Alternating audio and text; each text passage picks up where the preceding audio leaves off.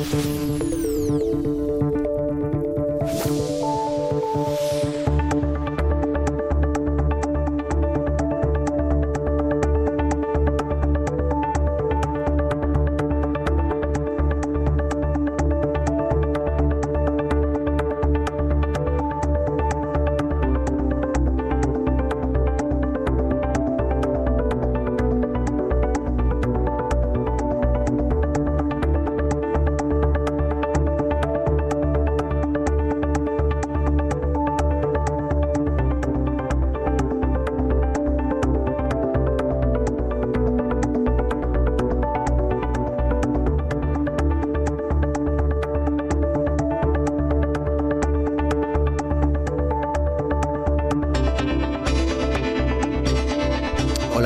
están? Muy buenos días. Son las 9 de la mañana y 3 minutos. Comenzamos eh, Asturias al día, el programa para la reflexión, para el intercambio de ideas, para el debate, para la tertulia en definitiva, cada día de la semana, de 9 a 10 de la mañana en la radio pública, eh, en RPA.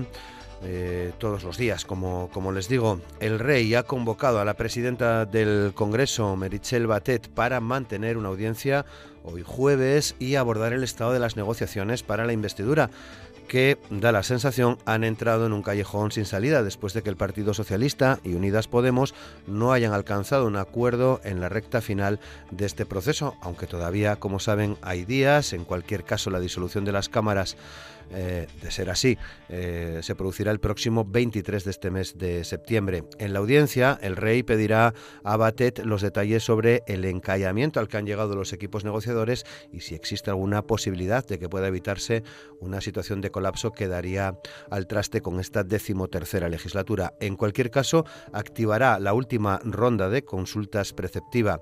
El primer duelo parlamentario tras esta ruptura de las negociaciones, eh, lo vimos ayer, en el Congreso de los Diputados entre el Partido Socialista y Unidas Podemos, eh, un duelo que dejó bastantes pistas de que al menos de momento, parece que no hay un solo resquicio por el que se pueda colar ese acuerdo de cara a la investidura. En Asturias, el presidente Adrián Barbón reconoce que hubo algunos problemas en el inicio del curso escolar que estamos viviendo en estos días de la semana. Mañana, viernes día 13, arranca el curso en, secundaria. Entre otras cosas, el presidente Barbón hablaba del eh, problema que afectó al transporte escolar de varios concejos, dijo que está en vías de solución y que achacó en parte a la reciente constitución del nuevo equipo de la Consejería de Educación, que se completará además hoy jueves con nombramientos en el Consejo de Gobierno.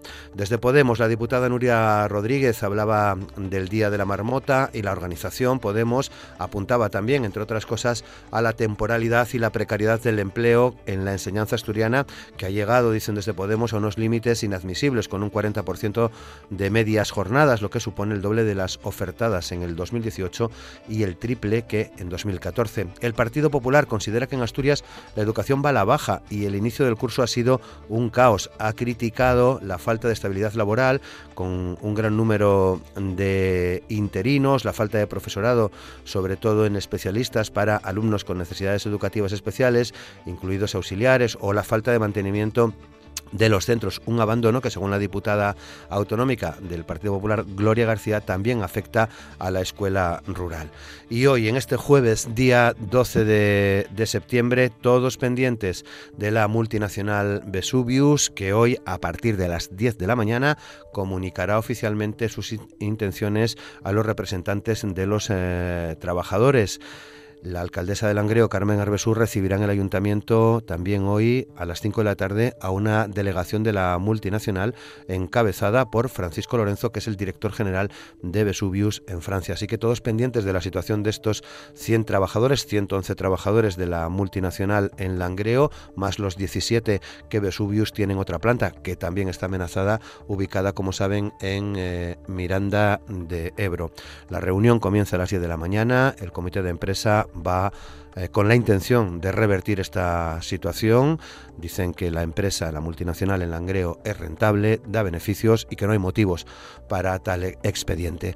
Conoceremos a lo largo de la mañana cómo ha evolucionado este encuentro entre Vesuvius y los trabajadores. Y son asuntos que hoy traemos a la portada de Asturias al Día, un programa en el que participan María Fernández, que es senadora del Partido Socialista, Luis Pacho, concejal de Ciudadanos en el Ayuntamiento de Oviedo, Pablo Álvarez Pire, diputado en la Junta General eh, del Partido Popular, Nuria Rodríguez, diputada autonómica de eh, Podemos. Ya saben, con Amor Argüelles en el control de sonido. Aquí comienza Asturias al Día con Roberto Pato.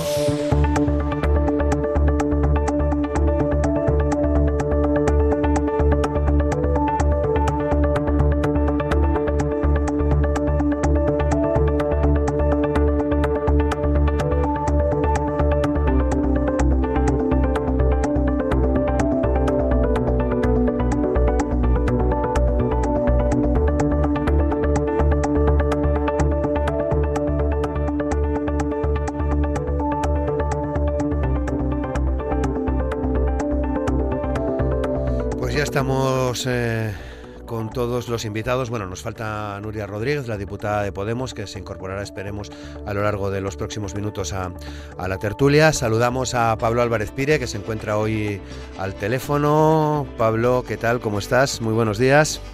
¿Qué tal? Muy buenos días. Gracias por la invitación una temporada más a participar con vosotros. Muy bien, pues muchas gracias también por estar con nosotros. Luis Pacho, ¿qué tal Luis? ¿Cómo estás? Muy bien, gracias.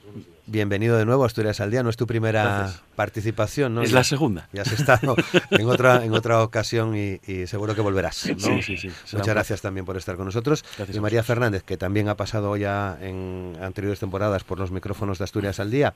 ¿Qué tal, María? ¿Cómo estás? Buenos ¿Qué tal, Roberto? Un Muchas placer estar siempre en esta casa.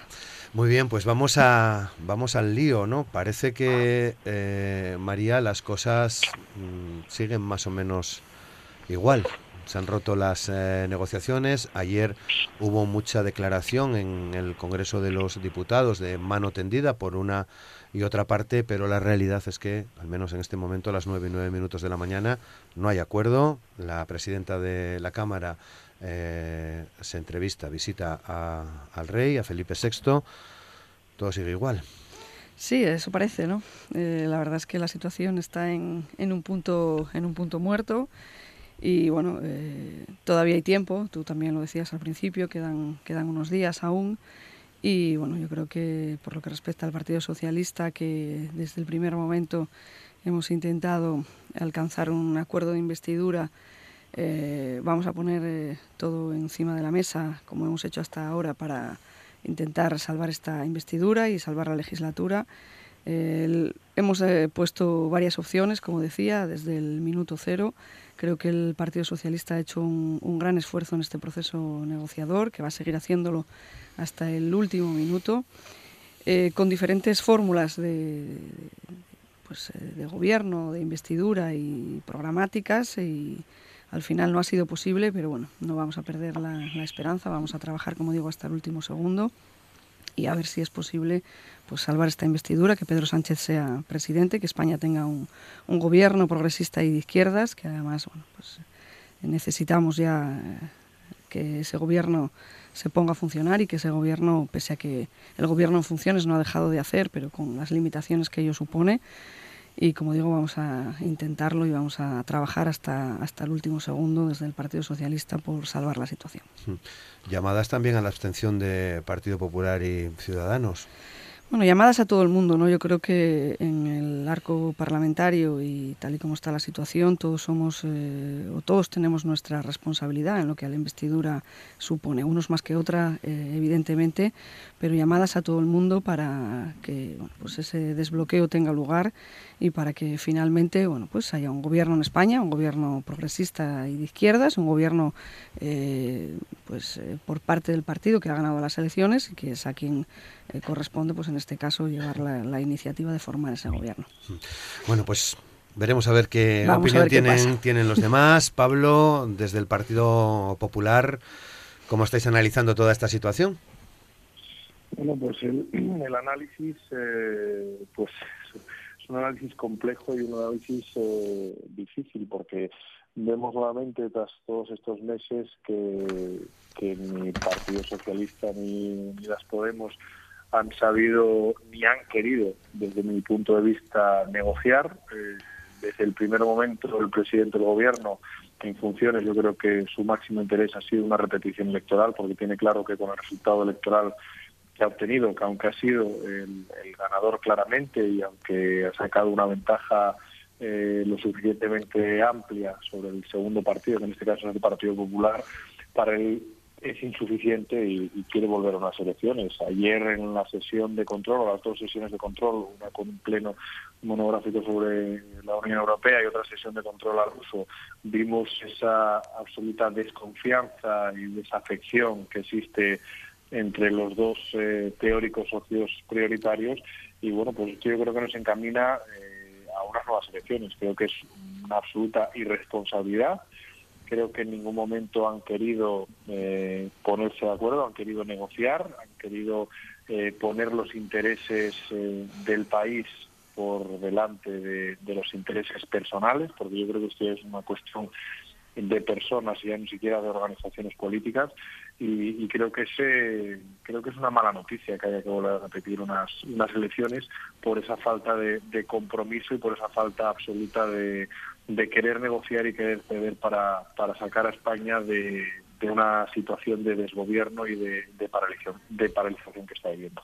Esa es yo creo que la crónica que íbamos viendo todos estos últimos meses y, lo que sí resulta eh, gracioso, por decirlo de alguna manera, es que el presidente del gobierno nos vendió que había que celebrar las elecciones un mes antes de las elecciones autonómicas, que no podía coincidir todos los procesos electorales eh, conjuntamente porque era necesario que España tuviese un gobierno fuerte, un gobierno que estuviese en plenas funciones lo antes posible y resulta que ya se han conformado todos los gobiernos locales, todos los gobiernos autonómicos, hasta el gobierno de la, de la Unión Europea, la Comisión Europea ya está conformada y en España unos cuantos meses después seguimos sin, sin avanzar. Creo que eso es eh, para hacerse mirar por parte del presidente del gobierno y creo que esto es la, la crónica de una situación ya anunciada hace varias semanas por el Partido Popular.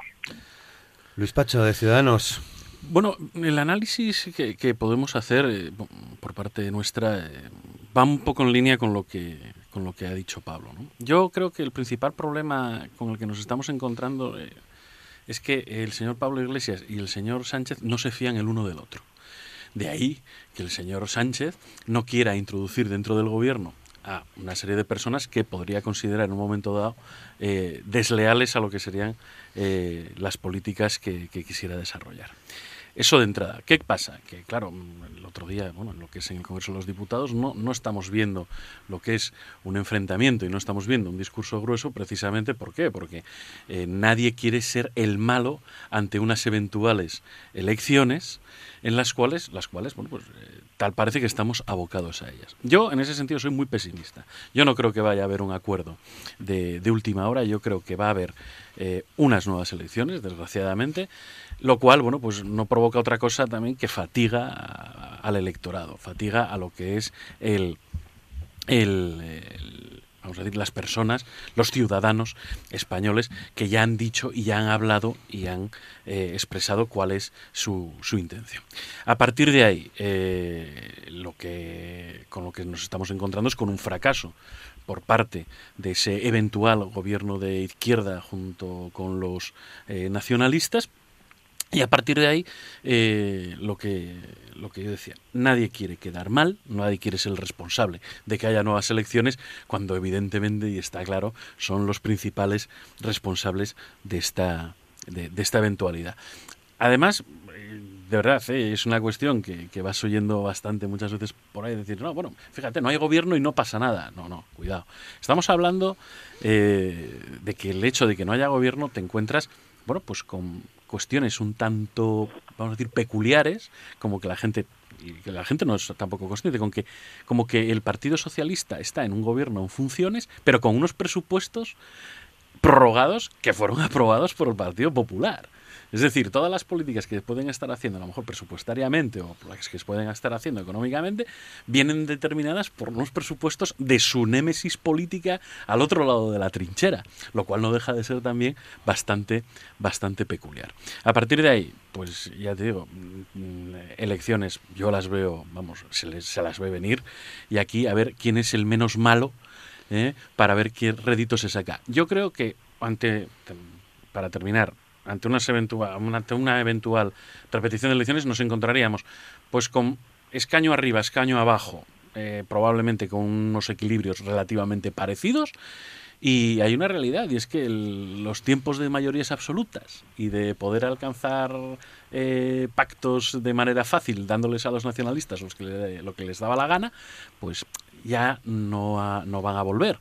¿eh? Tenemos ya un parlamento fragmentado, vamos a decirlo así, en más fuerzas políticas, y de eso, eh, que podría decir, claro, es que es un defecto desde el punto de vista de lo que es el bipartidismo, en realidad es algo que con personas y con políticos dispuestos a llegar a lo que son acuerdos en positivo, no tiene que ser otra cosa más que una virtud, esa virtud mm, que sería lo que es la, la eh, que vendría generada por una pluralidad política más amplia. Bueno, eh, pues eh, ya sabéis que podéis intervenir ahora en, cualquier momento, podéis cortaros, bueno, con la única norma del sentido común a la hora de, de hablar, María, pero parece que hay una también esa lucha que más o menos dejaba caer Luis Pacho en torno al relato, ¿no? A quién cuenta mejor la historia. Sí, lo que está claro es que el Partido Socialista no quiere ¿no? que haya una nueva cita electoral, lo hemos dicho en, pues, multitud de ocasiones. De hecho, como decía antes, hemos puesto en el, en el ámbito de la posibilidad del acuerdo sobre todo con nuestro socio preferente que es Unidas Podemos, eh, todas las opciones encima de la mesa. Hemos hablado de fórmulas de cooperación, de gobierno de coalición, de acuerdo programático eh, en el último de los, eh, de los casos con esos mecanismos de control, de cumplimiento de ese acuerdo programático. Creo que hemos hecho un esfuerzo en cuanto a, la posibilidad de alcanzar ese acuerdo y lo que no queremos como el resto de fuerzas políticas, es evidentemente que haya una nueva cita electoral, porque yo coincido con Luis en que más o menos eh, las, eh, la situación va a quedar más o menos igual, ¿no? El equilibrio entre las fuerzas de izquierda y de derecha y, el arco parlamentario con escaño arriba o abajo, yo creo que va a quedar más o menos eh, parecido, ¿no? Se ha acabado, como decía él, el tiempo de las mayorías absolutas, es cierto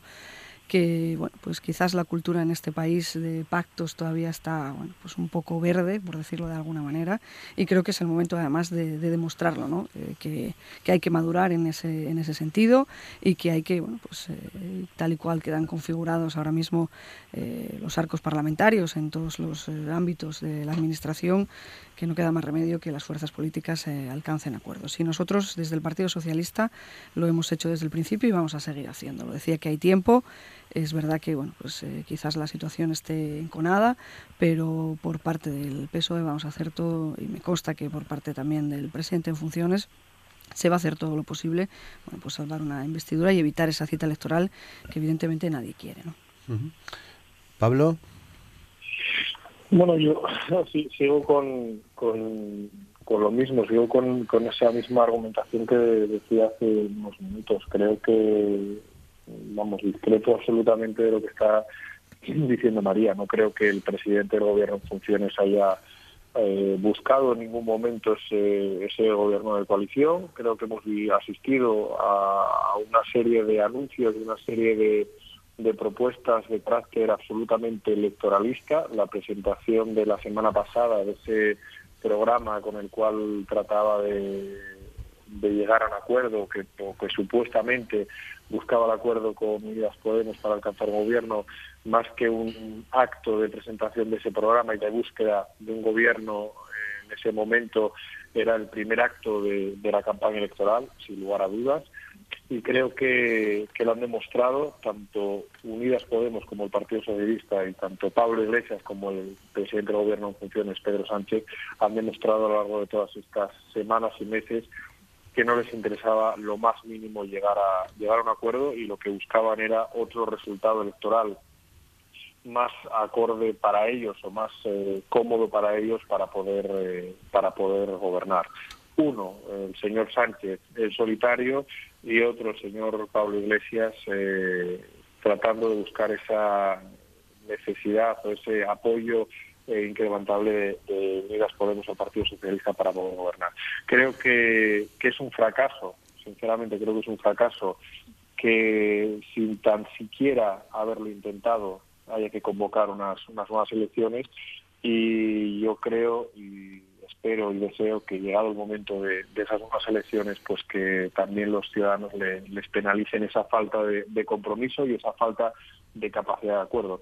Yo discrepo también con María en una cosa, es que yo creo que la cultura del pacto y la cultura del acuerdo eh, ya llevamos practicándola varios años en, este país, en las, las diferentes comunidades autónomas, los ayuntamientos, incluso en el, en el gobierno de la nación. Por lo tanto, no creo que sea una falta de cultura, sino creo que es una falta de ganas de, pacto. Y es lo que hemos visto en, estos meses y estas semanas en, en la conformación la no conformación de ese, de ese gobierno.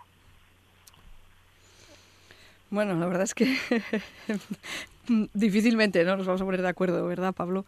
Eh, todos vemos la situación de manera diferente. Lo que está claro es que ninguno de nosotros, y en este caso el Partido Socialista tampoco, eh, quiere ir a una nueva cita electoral. ¿eh?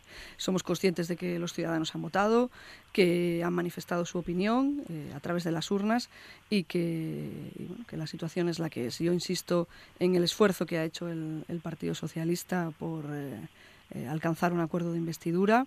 Ese esfuerzo vamos a seguir haciéndolo hasta el último segundo y la verdad es que bueno, pues eh, creo que todos eh, quizás no tendremos que eh, analizarlo y ver la parte de responsabilidad que nos corresponde eh, a cada uno, ¿no? unos de una manera, otros de otra, unos con más intensidad y otros con menos, pero evidentemente quizás bueno, pues todos seamos un poco responsables de que bueno, pues finalmente si esto no se logra y si la semana que viene se disuelven las Cortes y se convocan elecciones, pues evidentemente habrá sido un fracaso de todos.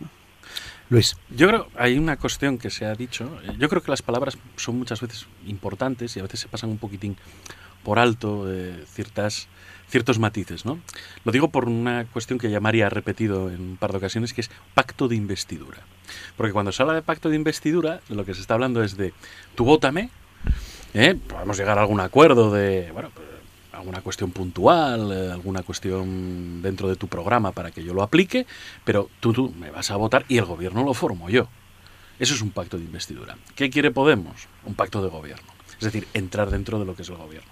Y, a ver, fuera de lo que es toda cuestión, vamos a decir, ideológica, eh, en el sentido de que a mí, dentro de lo que es mi posición política y dentro de lo que es mi posición ideológica, no me gustaría que hubiera ningún ministro de Podemos, porque estamos a las antípodas total y absolutamente del concepto que tenemos de lo que es gobernar, sí que yo creo que es por parte de Podemos legítimo el querer entrar en el gobierno yo creo que es legítimo. ¿Por qué? Porque es desde dentro del gobierno donde mejor puedes realizar las políticas y hacer acción política y poder hacer eh, lo que es el desarrollo de, tu programa. Es decir, yo creo que Podemos, fíjate lo que estoy diciendo, ¿eh?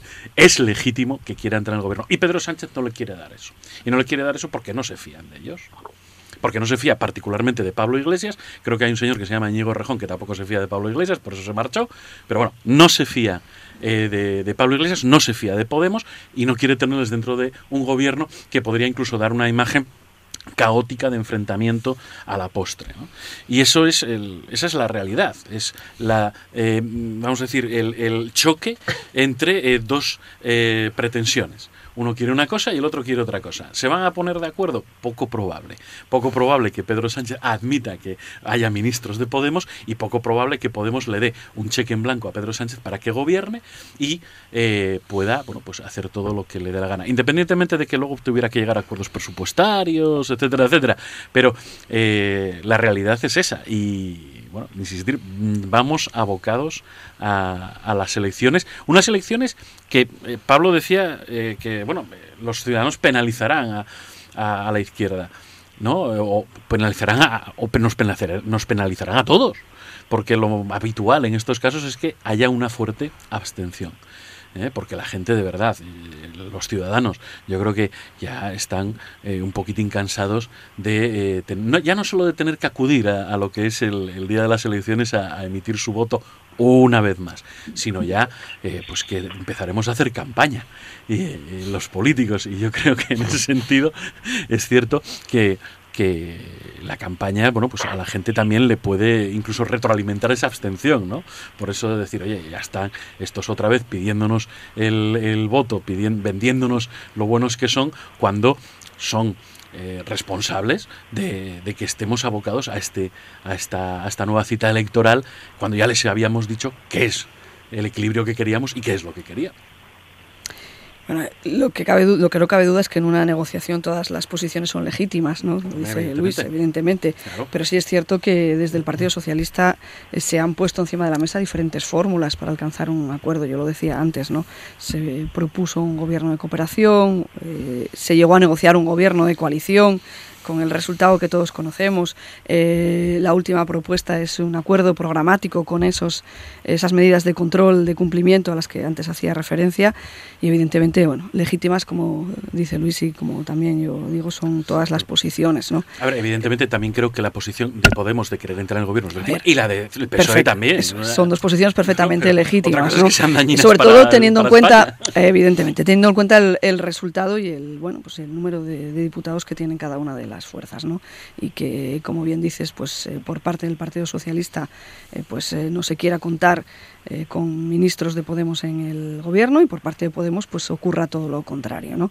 La situación, la verdad que bueno, está es complicada, pero también lo decía Luis, todos seremos de alguna manera responsables, ¿no? Y vamos a verlo, pues si finalmente hay una cita electoral que esperemos que no que no sea así, que no haya unas nuevas elecciones, pues probablemente la abstención sea sea bastante bastante elevada, ¿no? Porque la gente eh, yo creo que nos lo está diciendo a todo el mundo, ¿no? a todos, nos dicen por la calle y a todos los niveles que, que no quieren eh, otras elecciones, que ya han eh, manifestado su opinión a través de las urnas el pasado 28 de abril y que por tanto pónganse ustedes de acuerdo para, para, formar un gobierno y eso es lo que va a hacer el Partido Socialista hasta el último segundo, intentar ese, ese acuerdo y, y, que España finalmente tenga ese gobierno progresista que hace falta y pues que es necesario ya empezar a, trabajar sin haber dejado de hacerlo, con las limitaciones que ello supone el estar en funciones, pero eh, bueno, pues con la vista puesta en, esa España progresista que, los, socialistas queremos. De hecho, ayer en, el programa de ayer, aquí en Asturias al Día, los agentes sociales, la FADE y los sindicatos mayoritarios eh, os dejaron un recado. Diles que eh, aparquen diferencias y que busquen lo que, lo que nos une. ¿no? Pablo. Sí, es, que eh, volver a, ese, a ese debate y ese discurso de, siempre, creo que, estoy de acuerdo totalmente con, Luis. Eh, eh, la situación es mala para todos. yo creo que esto es un fracaso de la política, sin duda, el, no llegar a acuerdos, el no ser capaz de sentarse para sacar adelante un gobierno creo que es un fracaso de la, de la política pero lo que yo decía y lo que lo que creo firmemente es que sobre todo es un fracaso del Partido Socialista de, de Unidas Podemos independientemente de que unos eh, tengan eh, la legitimidad de pedir y otros también la legitimidad de, no dar, que, sin duda eso sería otro otro debate. Pero eh, indiscutiblemente eh, es un fracaso, es un fracaso que no sepamos ponernos de acuerdo y es un fracaso que nuevamente tengamos que repetir unas elecciones generales. En el año 2015 se dio una situación de bloqueo similar y, nos abocó a unas nuevas elecciones y volvemos dos años y pico, tres años más tarde a tener que repetir unas elecciones generales. Creo que sin duda refleja ese fracaso eh, refleja esa falta de, altura de miras eh, por parte de, algunos dirigentes políticos y creo que es importante que, eso nos lo hagamos mirar, porque sin duda la gente cuando nos vota eh, para las diferentes responsabilidades que, que, ostentamos, nos vota para que le solucionemos los problemas, nos vota para que pongamos en la agenda política sus problemas y les demos solución y nos vota para crear más problemas, para crear más eh, situaciones eh, incómodas, de inestabilidad, y creo que, eso debemos de, de hacernoslo mirar.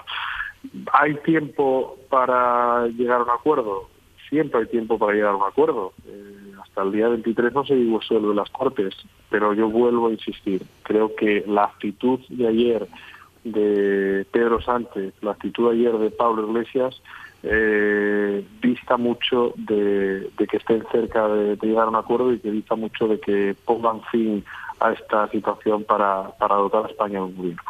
Es que creo que es la, la situación y creo que es un análisis eh, lo más objetivo posible que, se pueda hacer. La, realidad es la realidad.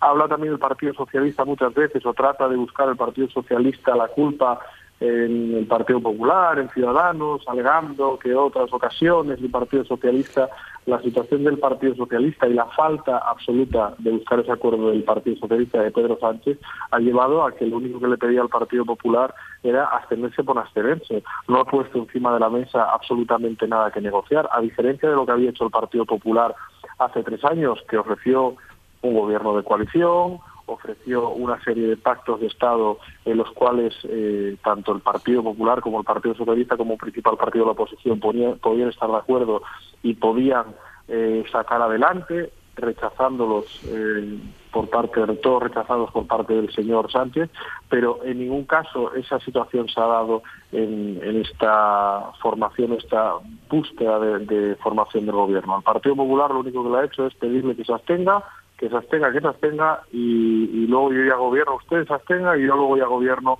con, otros partidos. No creo que sea la misma situación y no creo que tampoco así se busque eh, la colaboración o el desbloqueo por parte de otros partidos eh, sin ofrecer nada a cambio. Y no estoy hablando de sillones, porque el Partido Popular en ningún caso eh, busca ningún sillón, porque el Partido Popular eh, ha asumido el papel que le toca, que es el jefe de la oposición, y ahí lo han colocado los ciudadanos. Lo que buscamos es, o buscaríamos en todo caso, por lo menos que se ofreciese a una situación de acuerdo, de pactos. El presidente del Partido Popular, Pablo Casado, ha ofrecido hasta 11 pactos de Estado al presidente del Gobierno, todos rechazados y que distan mucho de esa imagen que nos quiere vender el presidente del Gobierno en funciones de eh, hombre que busca acuerdos. No, ya lo has hecho tú, Pablo. Iba a recordarte pues lo que había ocurrido y cómo se había desbloqueado la situación en el 15 y en el 16, ¿no? Pero bueno, eh, salvando las diferencias de situación... En, el 15, ¿eh? en, el 15, en el 15 no se desbloquearon porque tuvimos que repetir las elecciones. por eso, y en el, 16, el Partido Socialista... Después de que hubiese, después de que hubiese un auténtico, una auténtica hecatombe en el Partido Socialista porque el señor Sánchez estaba dispuesto a llevarnos a unas terceras elecciones en este país. Bueno, pero al final el Partido Socialista se estuvo en esa cita en ese momento y, permitió que el Partido Popular gobernara. Y vuelvo a repetir, María, que el presidente Rajoy en aquel momento ofreció un gobierno de coalición, una gran coalición al estilo de Alemania, el cual el Partido Socialista y el señor Sánchez rechazaron, ofreció una multitud de acuerdos en diferentes materias, en educación, en política territorial, en política de financiación, en un montón de eh, temas que creo que son interesantes para ese país, que también el Partido Socialista y el señor Sánchez rechazó, y en ningún caso vemos esa actitud de pacto, esa actitud de ofrecimiento del señor Sánchez. Por lo tanto, las situaciones no tienen nada que ver o la actitud de un partido y otro no tiene nada que ver. No, la situación de un partido y otro, evidentemente... Lo que pasó en el año Nada que ver. No, ahí estoy de acuerdo contigo. Ni la situación de una organización política ni la de otra en aquel momento con la situación que tenía el, Partido Popular que, todos conocemos y por las eh, razones que en su momento pues eh, Pedro Sánchez eh, no fue partidario ¿no? de, esa, de esa abstención. Pero bueno, no vamos a remover el pasado y vamos a dejarlo ahí. ¿no? Luis. Bueno, esto es siempre esa esa eterna discusión del político que en su momento no hizo lo que el otro quiere que ahora haga, etcétera, etcétera. Y bueno, sí, es, complicado, ¿no?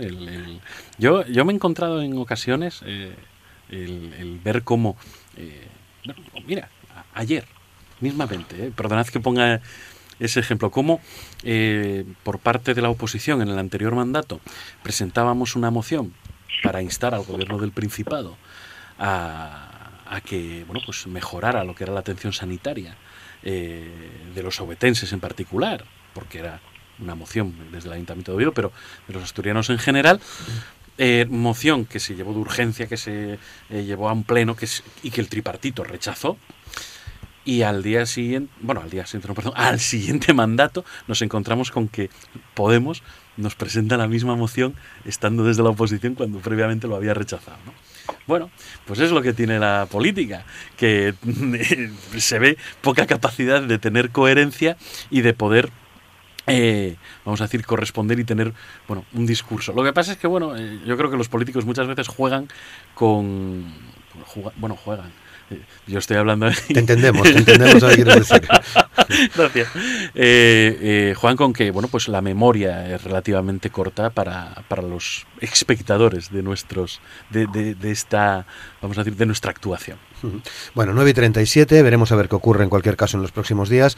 Me gustaría avanzar en, eh, en, los temas para centrarnos ahora en el inicio del, del curso escolar con dos visiones bueno, pues bastante distintas, con un presidente del Principado, Adrián Barbón, reconociendo efectivamente algunos de los problemas que hemos tenido en el arranque de este curso escolar 2019-2020, relacionados fundamentalmente con eh, el transporte escolar. Recuerden, eh, bueno, pues casi 2.000 escolares, fundamentalmente del área de Gijón, eh, tuvieron problemas en el primer día para acudir a, a clase, pero con críticas eh, un tanto gruesas por parte de los grupos de la, de la oposición, tanto eh, Podemos como el Partido Popular hablan de hablan de caos. Habláis de caos en el en el Partido Popular, Pablo.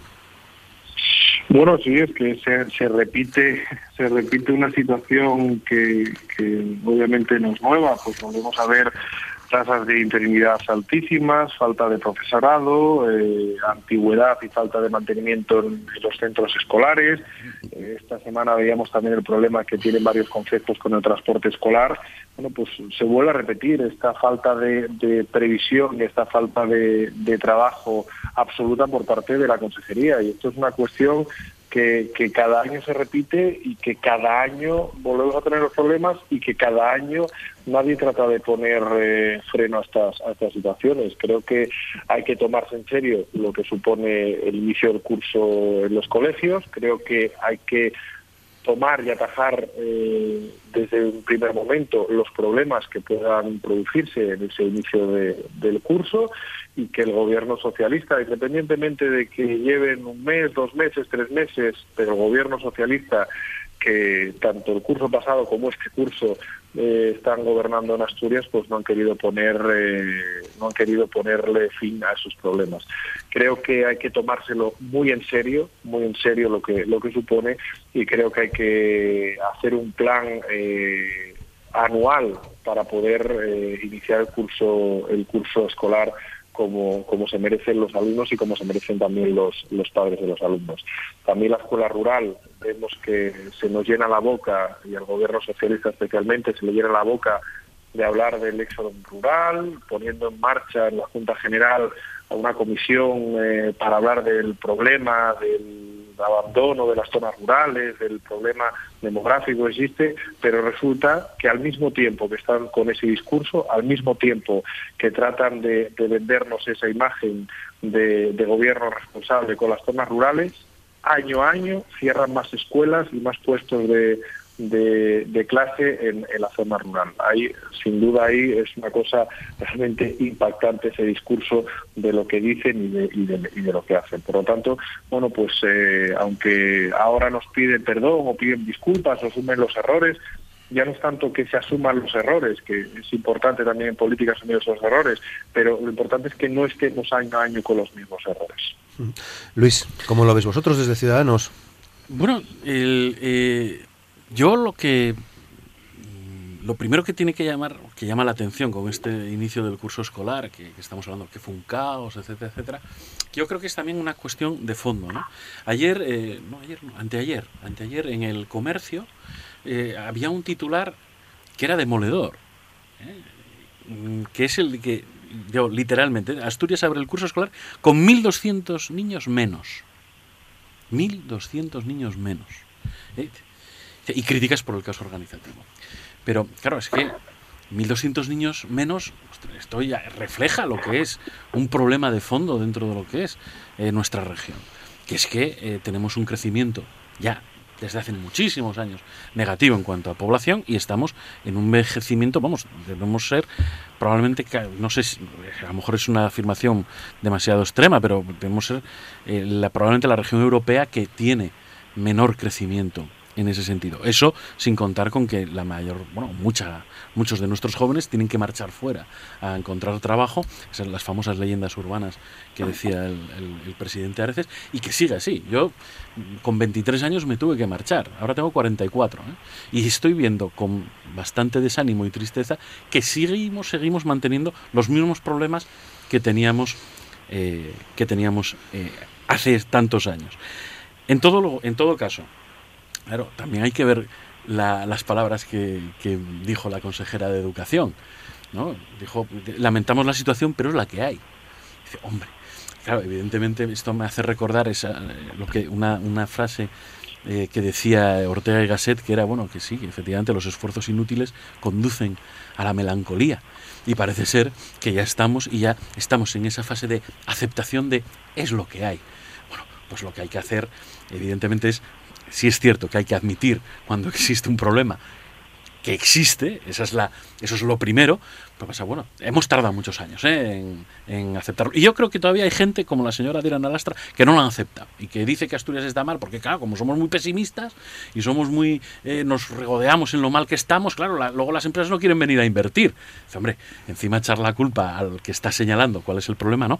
Pero lo primero sí, y eso también lo hace muy bien el señor Adrián Barbón, sí, sí, hay que reconocer el problema ahora lo que llega son las soluciones. Y la solución, o sea, he hecho ya lo que es el diagnóstico, porque volver a rehacer el diagnóstico, como decía Pablo, bueno, vamos a crear una comisión para... Claro, ya sabe la ciudadanía cuando dice, bueno, ya están los políticos creando comisiones, creando observatorios, creando tal, para decirnos prácticamente lo que ya todos sabemos, que en Asturias estamos decreciendo vamos a decir, en cuanto a población, y eh, cada vez hay menos juventud, cada vez hay menos niños, y eh, el, campo se despuebla, ¿no? El campo, el, ¿cómo era? La España vacía. ¿eh? ¿Por qué se, se, queda despoblada la, zona rural? Pues porque no tiene unos buenos servicios, porque la gente que vive ahí pues se encuentra con que cada vez tienen peor acceso a vamos a decir a, lo que es ir a, a trabajar centros de trabajo particularmente, porque cada vez tienen más dificultad eh, para que haya colegios, para que haya servicios sanitarios, para que haya eh, buenas comunicaciones, para tener eh, mm, cobertura con el teléfono móvil, para poder tener fibra, etcétera, etcétera. Y claro, pues con razón se despuebla. Entonces lo que hay que hacer es, sabiendo cuál es el problema, dejar de hablar de es que el problema que tenemos, ¿cómo tenemos el problema? ¿Por qué? Porque efectivamente seguiremos teniendo esfuerzos inútiles, como decía Ortega Gasset, y solo caeremos y nada más en la melancolía, que es bastante, bastante triste y muy asturiano, ¿eh? por otro lado. María.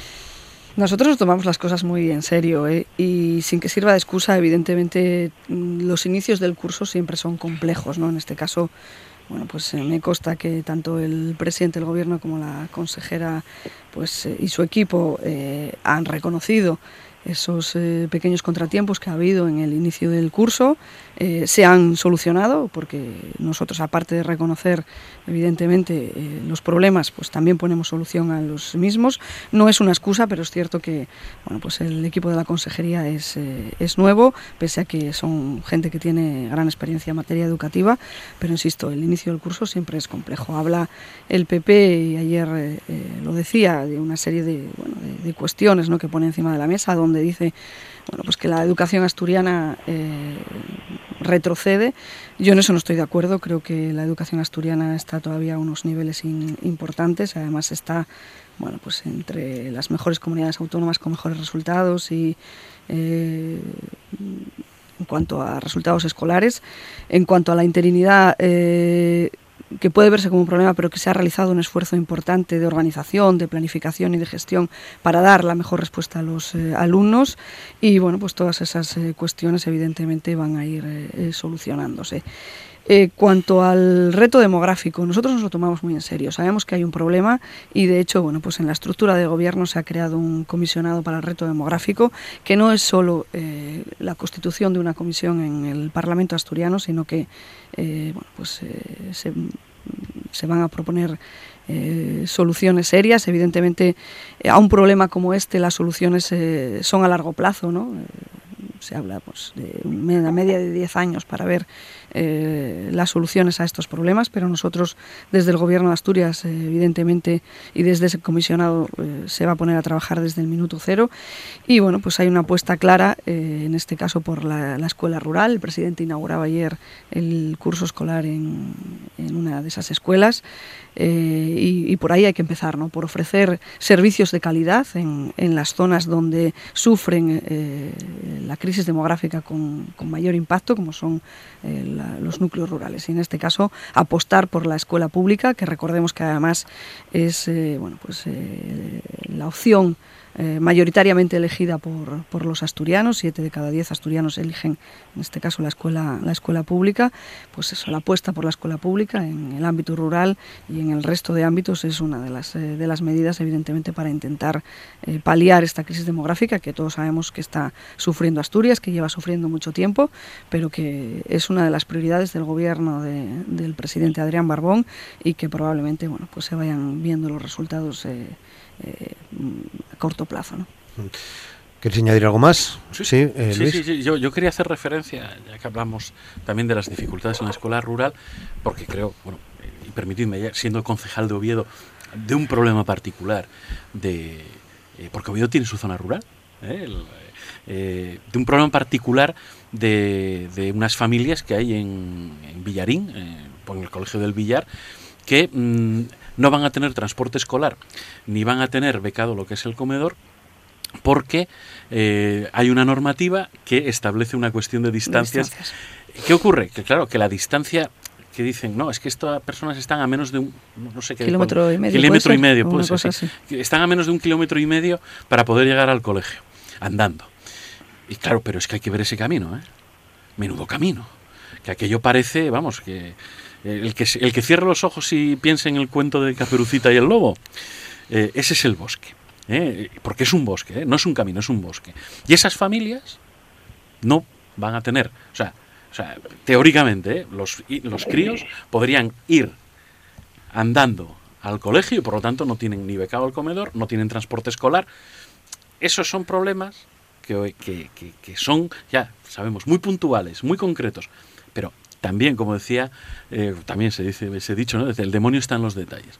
Y esas son cuestiones también en las que los gobernantes también tenemos que fijarnos. No solo las generalidades, sino las cuestiones particulares que tiene cada familia, digo cada familia o cada conjunto de familias, y que estamos y que vienen generadas por nosotros, estos qué es que pues que esta normativa no tiene ninguna vamos a decir ninguna enmienda o no tiene ninguna eh, coletilla que hable de las condiciones en las que tiene que estar los caminos para ser considerados como eh, referencia de la distancia hacia los colegios y en eso y en eso estamos. Entonces quería hacer esa referencia muy peculiar, muy puntual, para que también se vea cómo muchas veces los políticos podemos aplicar soluciones mediante lo que son eh, cuadros, lo que son, bueno, pues vamos a decir legislaciones o modificaciones legislativas y que, bueno, pues lo que digo, menos eh, observatorio, menos tal, y bueno, ponerse, eh, eh, vamos a decir, las botas de bajar al barro y ponernos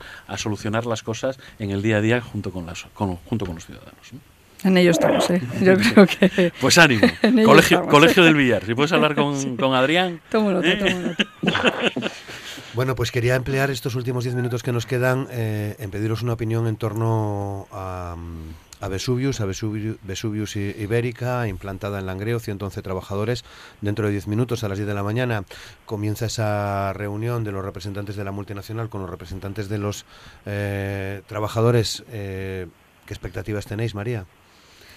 Bueno, yo como dato curioso, a mí ya me tocó vivir eh, hace 10 años como concejala de este ayuntamiento, además era concejala de industria en ese momento, eh, la anterior crisis por la que pasó Vesuvius, el planteamiento que entonces se hizo, que todos conocemos y cómo se superó. La verdad es que bueno, pues es una mala noticia, ¿no? es una mala noticia para Langreo, es una mala noticia para Asturias y para la industria, para la industria asturiana. ¿no? Eh, me consta que, bueno, pues eh, tanto desde el Ayuntamiento de Langreo, tú bien señalas, la propia alcaldesa va a tener una reunión esta mañana, como esta tarde, mm. como desde el Gobierno del Principado de Asturias, con la Consejería de Industria a la cabeza, pues eh, se van a hacer todos los esfuerzos para revertir esta situación, ¿no? todos los esfuerzos de todo tipo. ¿no?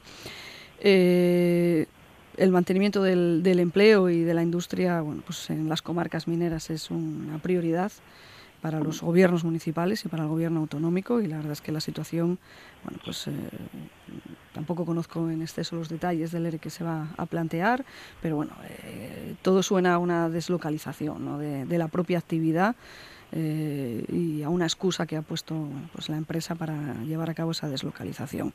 Creo que hay que bueno, pues, echar el resto. El consejero ha dicho también en los últimos días que bueno, pues, ya está trabajando en un plan industrial para esta, para esta región. Hay que